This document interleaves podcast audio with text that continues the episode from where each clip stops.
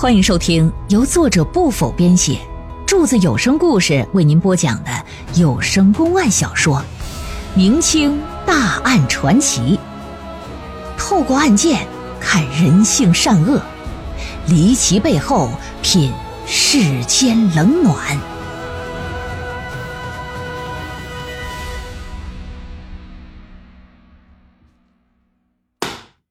白水新娘失踪案第二回，且说公堂之上啊，吴知县端坐在椅子之上，两排衙役是位列两旁啊，气氛整的就挺严肃压抑的。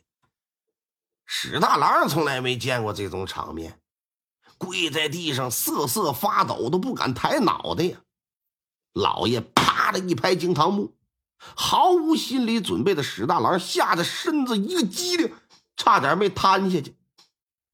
史大郎，本县问你，昨晚你随家人邻里寻找你妻子，为何今早你却失踪不见呢？你又为何会出现在芦苇荡？双手的血是怎么个事儿？给我速速招来！那史大郎人长得挺憨厚，说话有点结巴。回回回回大人的话，小人昨晚摸黑寻找我娘子，由于喝了很多酒，这这走走着走着我就迷了道了，不不知道走到哪儿，就就知道经过一块洼地，是个麦子场。到了麦子场旁边有有有户人家，我寻思过去打听打听。但到了门口，刚刚想叫门，就就发现这门是虚掩的。我我着急找我媳妇儿，也没想太多，拉拉开门我就进去了。进去之后就发现这这屋里一片漆黑的，叫人没人答应。我就寻思摸个火点个灯，嗯，哪成想脚底下被东西一绊，我就摔了，双手就摸着黏糊糊的东西。之之后点着灯一看，都都是血。而而且里外两间屋子地上各躺着一个人我我当时都吓懵了，缓了好一会儿，一看他俩没反应，我我寻思要是被人瞧见，一定这这以为是我干的，那那我不跳黄河我洗不清了吗？于于是，我我我就跑出去，我就躲起来了。你说的可是真的？千真万确呀！要是有半个字是假的，我我天打五雷轰了你，不得好使！你他妈轰了谁？你轰了谁？不轰轰了我，轰了我！哼！起誓发愿没意义，因为没有任何人能证明你所说的话。现在所有证据都指向了你，你的嫌疑最大。本县认为是你害死了你的娘子，你赶紧如实交代。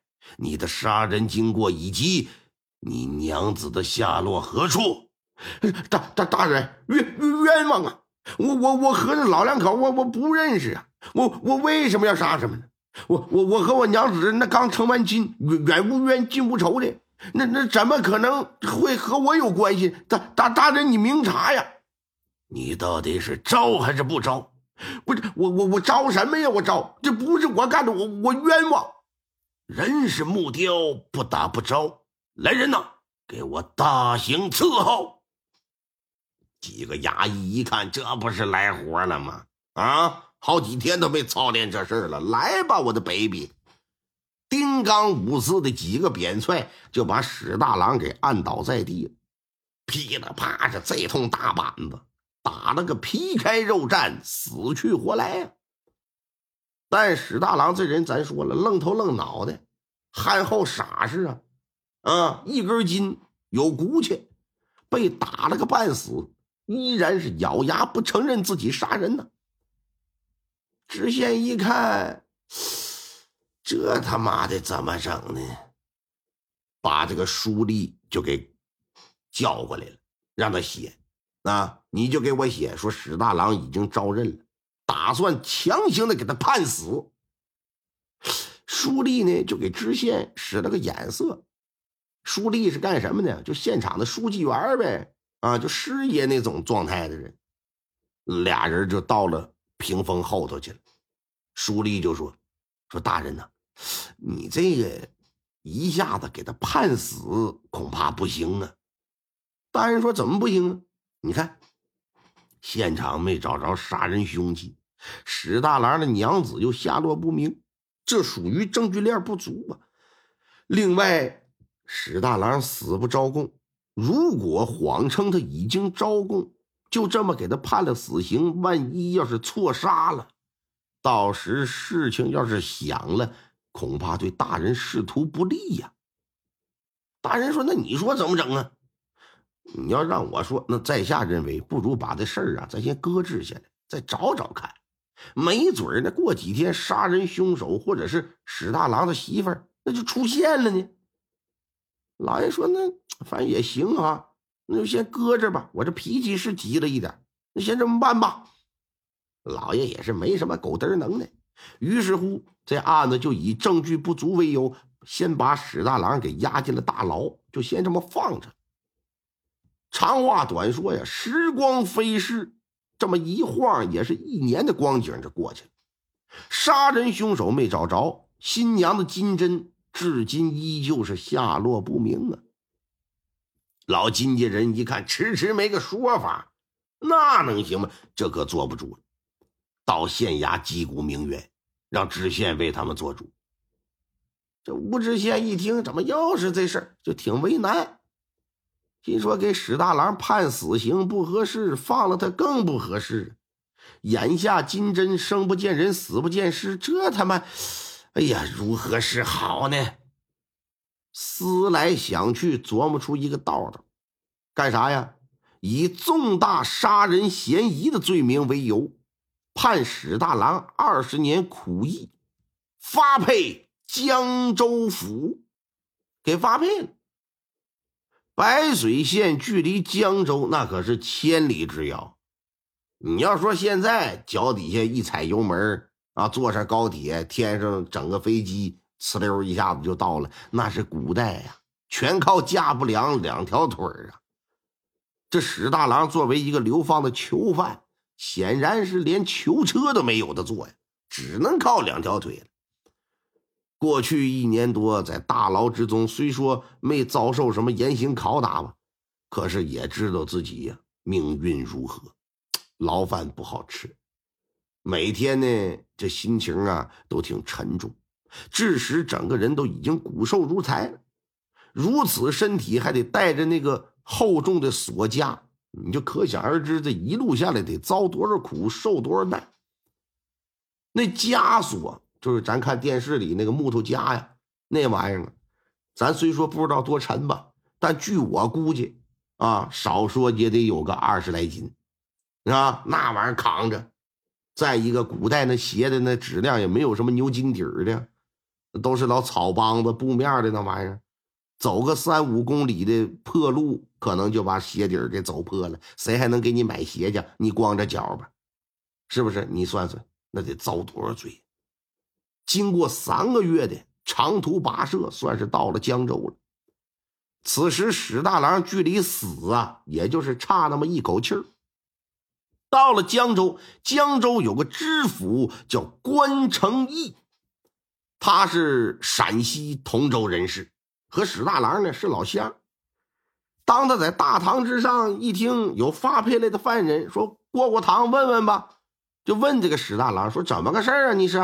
老乡，一问史大郎磕磕巴巴把这案子这么一说，这个老爷可不一般。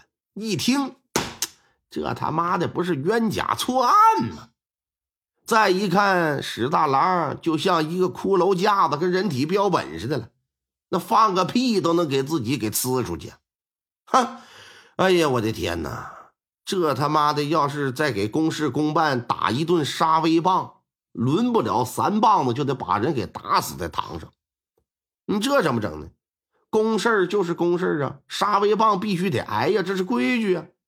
这么的吧，关成义把捕头贾天行就叫到自己身旁来。这贾天行呢，也是通州人，一年前跟这个关老爷一起到这个江州赴任的。哎。在路上遇到贼寇，险些丧命，多亏贾天行出手，这才得以全身而退，有了救命之恩了。一看贾天行功夫也不错，这就说了：“啊，我以后啊你就跟着我干吧，我上哪你就跟着在哪就完了。哎，咱俩搭个班子，就像那个包大老爷和展昭似，展护卫似。这一年来，俩人呢也是形影不离，如胶似漆，关系也是逐渐的升温。老爷现在就把他当成自己的心腹了。关成义把史大郎情况简单这么一说，贾天行就明白了，心领神会了，就让人把史大郎就带离公堂去了，整哪儿去了？整刑房去了。那你趴下吧。趴在地上之后，有衙役说：“来吧，我来吧。”捕头贾天行说：“别的，谁也别来。这个犯人呢，我亲自来过问他。”抄着板子就上去开始打。那板子抡的是呼呼带风啊，打在屁股上也是啪啪作响。史大郎也知道，按照惯例，流放过来的犯人打一顿杀威棒，这是妥不了的。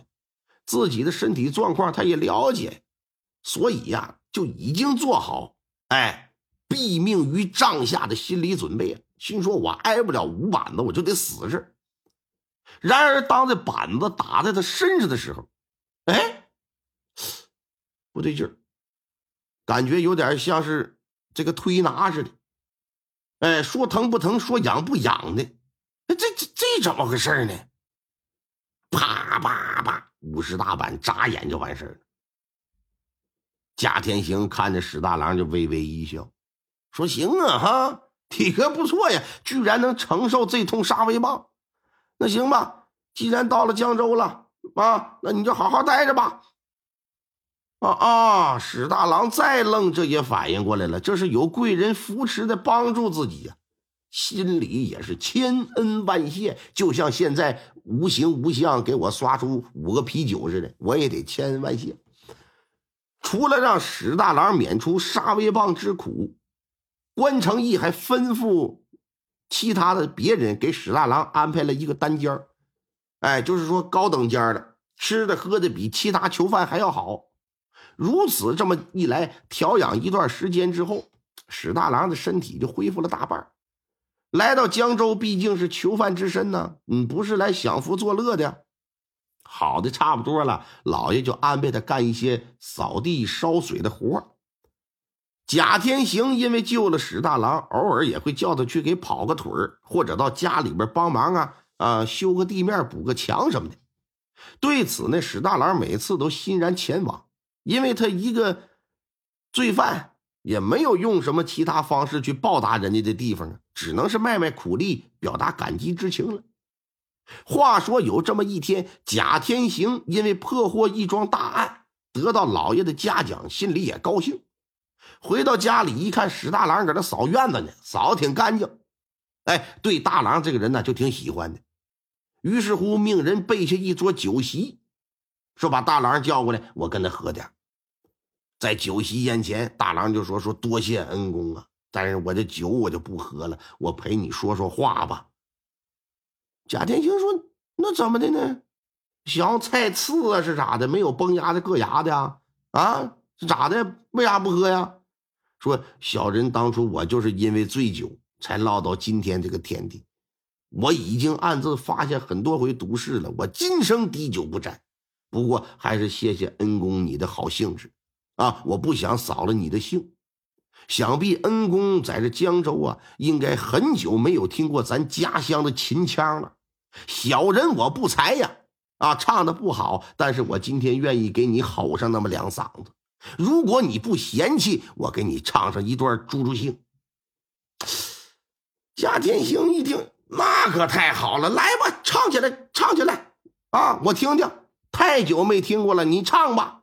哪知道啊，哈 哈这史大郎敲锣打鼓就唱起了秦腔啊，惊雷这通天修为，天塌地陷紫金锤。听众朋友们，本集播讲完毕，感谢您的收听。